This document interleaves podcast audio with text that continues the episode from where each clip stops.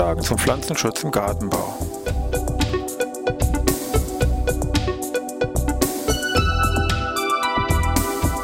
Ein wöchentlicher Podcast der Forschungsanstalt für Gartenbau an der Fachhochschule Weinstefan von und mit Thomas Lohrer.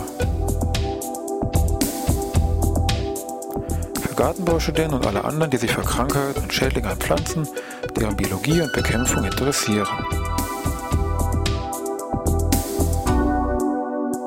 Thema heute Niem.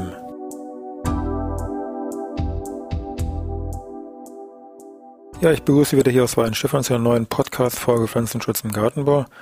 Wenn Sie mal so Regale mit Pflanzenschutzmitteln ein bisschen ablaufen und sich mal die Produkte ein bisschen genauer angucken, dann fallen einem da häufiger auch vielleicht Produkte mal auf, wo im Namen das Wort Niem auftaucht, sowas wie schädlingsfrei Niem oder Niemazal TS zum Beispiel. Namensgeber ist jeweils eigentlich ein Baum, nämlich dieser Neem-Baum, der hier in seiner Heimat Indien schon seit vielen Jahren, Jahrhunderten eine Berühmtheit ist, äh, mittlerweile eben auch bei uns zu einer relativ bekannten Pflanze, sag ich mal, herangewachsen ist.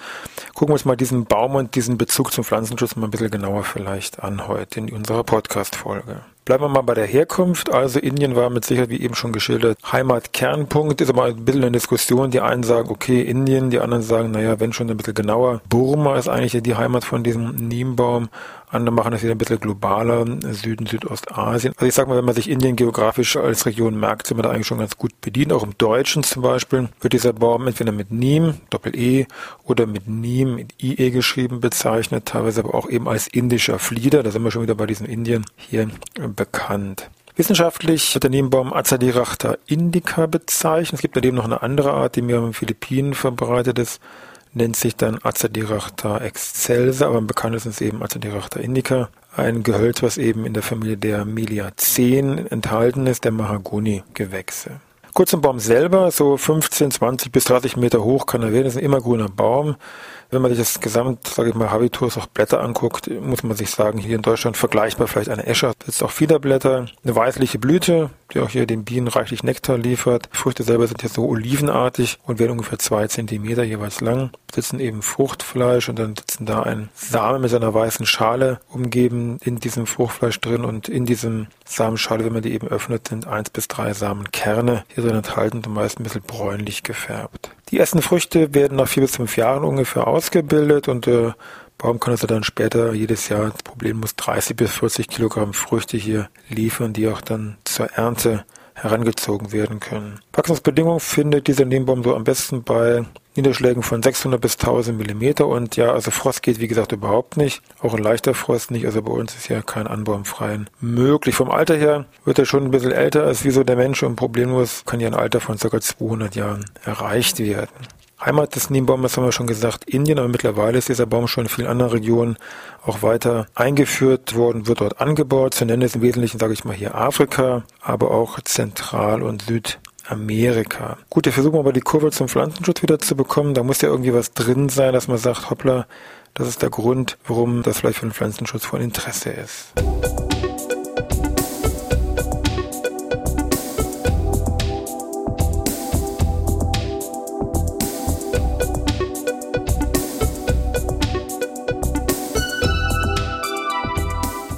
Ersten Hinweis auf den Bezug zum Pflanzenschutz liefert schon so ein bisschen die wissenschaftliche Bezeichnung des Baumes. Wir hatten ja gesagt Azadirachta indica, diese Gattungsbezeichnung Azadirachta ist eigentlich aus dem Persischen, aus der persischen Bezeichnung für diesen Baum abgeleitet worden. Ich kann jetzt ja kein Persisch, ich kann das nochmal versuchen hier vorzulesen. Da steht sowas wie Azat Darak hat e Hint. Das muss dann irgendwie übersetzt, sag ich mal, auch da schwankt die Literatur so ein bisschen. Entweder heißen so der bittere Baum aus Indien freie Baum von Indien. Das zieht alles irgendwie darauf hin ab, dass er irgendwie frei von Krankheiten und Schädlingen sein soll. Ob nun bitte oder nicht, einmal dahingestellt, aber zumindest das so die namentliche Ableitung. Es gibt für diesen Niembaum ein, sagen wir mal, wissenschaftliches Schlüsselereignis, und zwar Ende der 50er Jahre, 1959 durch den Entomologen Heinrich Schmutterer, der hier im Sudan wissenschaftlich, sage ich mal, aktiv und hier einen Heuschreckenangriff äh, mit beobachtet hat in dieser Region und festgestellt hat, ach guck mal an, nahezu alle Pflanzen wurden davon irgendwie geschädigt, kahl gefressen oder zumindest haben da irgendwo äh, drunter leiden müssen. Nur dieser Niembaum, der steht da wie eine Eins und das scheint ihn gar nicht zu interessieren, dass da die Heuschrecken gekommen sind. Beziehungsweise die Heuschrecken haben diesen Baum da in Ruhe gelassen und ab diesem Zeitpunkt äh, hat sich die Wissenschaft in Vorreiterrolle hier über Heinrich Schmutterer dann auf diesen Baum gestürzt, um da zu gucken, was ist denn da eigentlich an Substanz, an Verbindungen drin. Nun weiß man, jeder Baum, jede Pflanze hat sehr viele Inhaltsstoffe, also es dauert natürlich seine Zeit, bis man da jetzt irgendwelche wirksamen Komponenten wiederfindet. Das war hier genauso. Man hat aber dann eine Verbindung, ein Terpenoid 1968 ähm, isolieren können, hat es eben diesen Namen Aceterachtin gegeben, deren genaue Struktur dann aber auch erst 20 Jahre später, 1985, dann dargestellt werden konnte. Heute weiß man, dieses Aceterachtin ist eine gesamte Gruppe, also Aceterachtine. Es gibt äh, Aceterachtin A, B, C, D, bis zum Buchstaben K geht das. Bezogen auf die Wirksamkeit ist Aceterachtin A am wichtigsten. Zweitwichtiges Produkt wäre dann Aceterachtin B. Das spiegelt sich auch in der Menge so ein bisschen wieder. Also von diesen ganzen Aceterachtin-Verbindungen, von der Menge her, ist A und B zusammengeschmissen, sage ich mal, machen ungefähr 95 Prozent aus. Und dann habe ich noch 5 Prozent dieser anderen Aceterachtin-Verbindungen. Bezogen auf die Gesamtwirkung jetzt von dieser Pflanze auf diese Insekten muss man sagen, drei Viertel davon dieser Wirkung liegt jetzt hier in diesem Aceterachtin und ein Viertel noch in anderen Produkten, die ebenfalls hier in den Blättern in den Samen enthalten sind. Zu nennen unter anderem wäre hier Nimbin oder Salanin. Von der Wirkung her von diesen Nebenprodukten ist das Ganze wichtig. Wir haben keinen, ich sag mal, keinen Knockdown-Effekt. Das heißt, ich sprühe die Pflanze irgendwie an ich sprühe den Shedding an und so fort, dann fällt hier diese Laus, diese Käfer vom Baum herunter.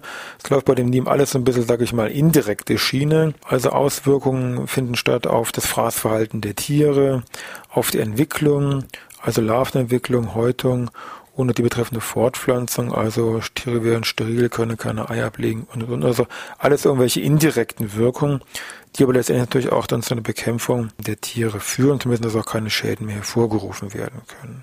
Von den gefundenen Inhaltsstoffen oder von den isolierten Inhaltsstoffen bis zum Pflanzenschutzmittel dauert natürlich ein bisschen was. Basis sind immer hier die Niemsamen, die geerntet werden von den Bäumen, die in einer bestimmten Art und Weise aufbereitet werden. Die Wirkstoffe werden hier über verschiedene Extraktionsschritte herausisoliert. Dann wird eine entsprechende Formulierung durchgeführt und dann habe ich mein im Prinzip Pflanzenschutzmittel.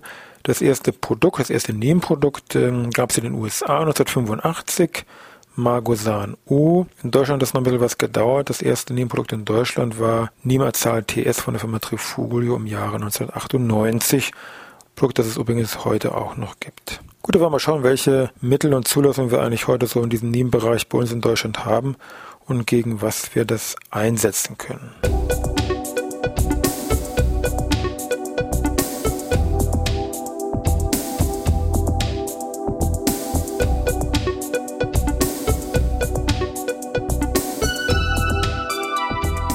Eines kann man schon mal vorab sagen, äh, dieses NIM-Produkt mit eben diesem Wirkstoff Azadirachtin ist ein Produkt, was sehr breit wirksam einsetzbar ist. Sind das hier bezüglich Versuche, sind ähm, ungefähr rund 400 Insektenarten beschrieben worden, die sie mit diesem NIM-Produkt bekämpfen lassen. In Schwerpunkten, jetzt systematisch betrachtet, liegen wir hier im Bereich Käfer, Schmetterlinge. Pflanzensauger muss man hier ein bisschen differenzierter betrachten. Wichtig ist nochmal, das ist jetzt weniger Kontaktmittel, also die Kontaktwirkung ist hier, sage ich mal, relativ gering. Wichtig ist immer, dass dieser Stoff in irgendeiner Form von der Larve, also von dem Stadium aufgenommen werden muss. Das heißt im Prinzip Fraß oder das Produkt ist im Prinzip teilsystemisch bei saugenden Insekten, muss es eben auch von diesen saugenden Insekten aufgenommen werden. Dann kann es erst eine Wirkung entfalten. Das ist auch der Grund, warum hier die Hauptrichtung weniger gegenüber dem Ei oder dem Imago liegt, sondern mehr diese betreffenden Larven hier so als Haupttarget, sage ich mal, bei diesen Nebenprodukten anzusehen sind. Von der Zulassung her unter anderem, sage ich mal, hier so im Bereich Schmetterlinge, also Raupen, Froschborn oder meinetwegen Gespinstmotten oder im Bereich Käfer zählt eben mehr auf die freilebenden Käferarten hier ab, so wie Maikäfer oder Blattkäfer. Und bei den Pflanzensaugern habe ich ja gesagt, ein bisschen muss man etwas differenzierter sehen, weil da ist die Empfindlichkeit gegenüber von diesem Nebenprodukt auch innerhalb der gleichen Familie oder Gruppe sehr unterschiedlich, also schon sehr, muss man schon sagen, artbezogen.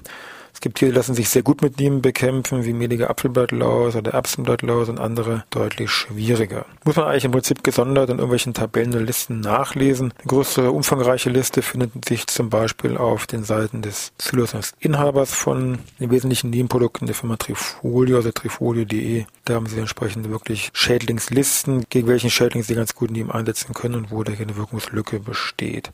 Das Spektrum kann wirklich hier sehr groß sein. Nur mal zwei Zahlen hier aus Versuchen, Laborversuchen untersuchen. Über diese letale Konzentration LC50 lässt sich ermitteln, die meinetwegen hier bei einer Pfirsichblattlauers bei 2,4 ppm liegt, um mal ohne die Zahl jetzt hier zu werten. Und wenn ich ja das gleiche mache mit der Erdbeerblattlauers, würde ich feststellen, aha, Da liegt dieser Wert bei 635 ppm, also letztendlich 200-fache Dosierung oder die 200-fache Menge wie bei dieser Pfirsich-Blood bräuchte ich hier, um zum gleichen Effekt zu kommen. Also auch da sieht man so groß in diesen Bereichen bewegt sich das Spektrum, dann ist klar, dass da natürlich auch die Wirkung in der Praxis dann natürlich bei manchen Leuten im Prinzip nahezu null dann auch sein kann.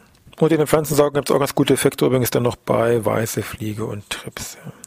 In Deutschland im Moment sind drei bzw. vier Produkte zugelassen, eben wesentlich auch natürlich hier mit NIM im Namen erkennbar, NIM Azal TS, dann von der Firma Scotts noch hier schädlingsfrei NIM und Firma Bayer ist auch diesen NIM-Zucht, da sage ich mal aufgesprungen von Bayer Garten, Bayer Garten Bio schädlingsfrei NIM. Nur zur Erinnerung nochmal, also kein Knockdown-Effekt bei diesen NIM-Produkten, das ist alles eine verzögerte Wirkung und die geschilderten Effekte bedingen eben, dass ich im Prinzip warten muss. Also ich kann jetzt nicht sprühen und sagen, na, fällt sie runter, die Laus, was mit dem Käfer, wieso krabbelt ihr da noch? Sondern wie geschildert eben indirekte Effekte im Sinne von Tiere fressen nicht mehr, Häutung vom zweiten zum dritten Larvenstadium ist verhindert oder von irgendwelche deformierten Larven kommen raus oder Vorpflanzung gestört, Paarungsverhalten funktioniert nicht mehr, Weibchen legen keine Eier oder nur sterile.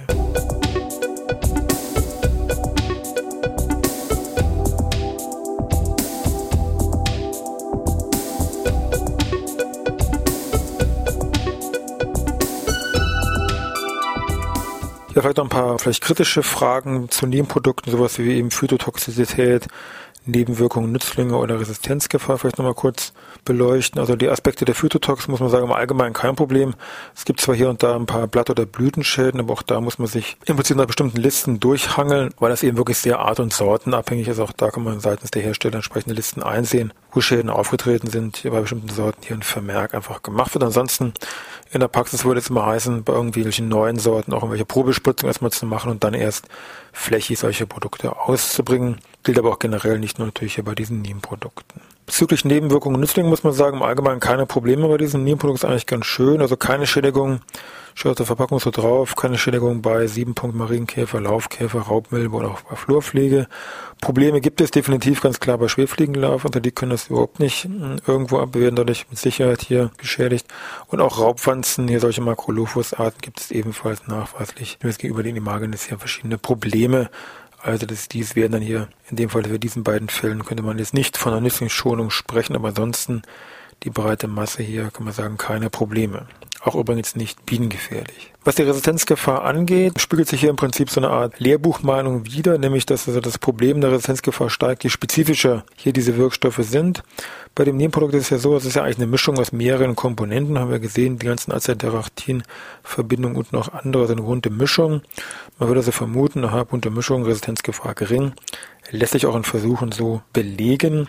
Es sind also Versuche mal gemacht worden mit hier grüne Pfirsichblattlaus, Mythos persicae, die wurde über 40 Generationen gehalten, wurde dann in dem einen Part, sage ich mal, mit einer reinen Substanz Acetylactin behandelt und im anderen Fall eben dann mit diesem mischungsklassischen Produkt und siehe da, nach 40 Generationen konnte man eben feststellen, bei diesem reinen Acetylactin-Verbindung, es hat sich eine Resistenz aufgebaut bis zum neunfachen und bei dieser Extrakt, sage ich mal, Mischungsbehandlung ist alles so gewesen wie vorher, also keine Resistenzentwicklung.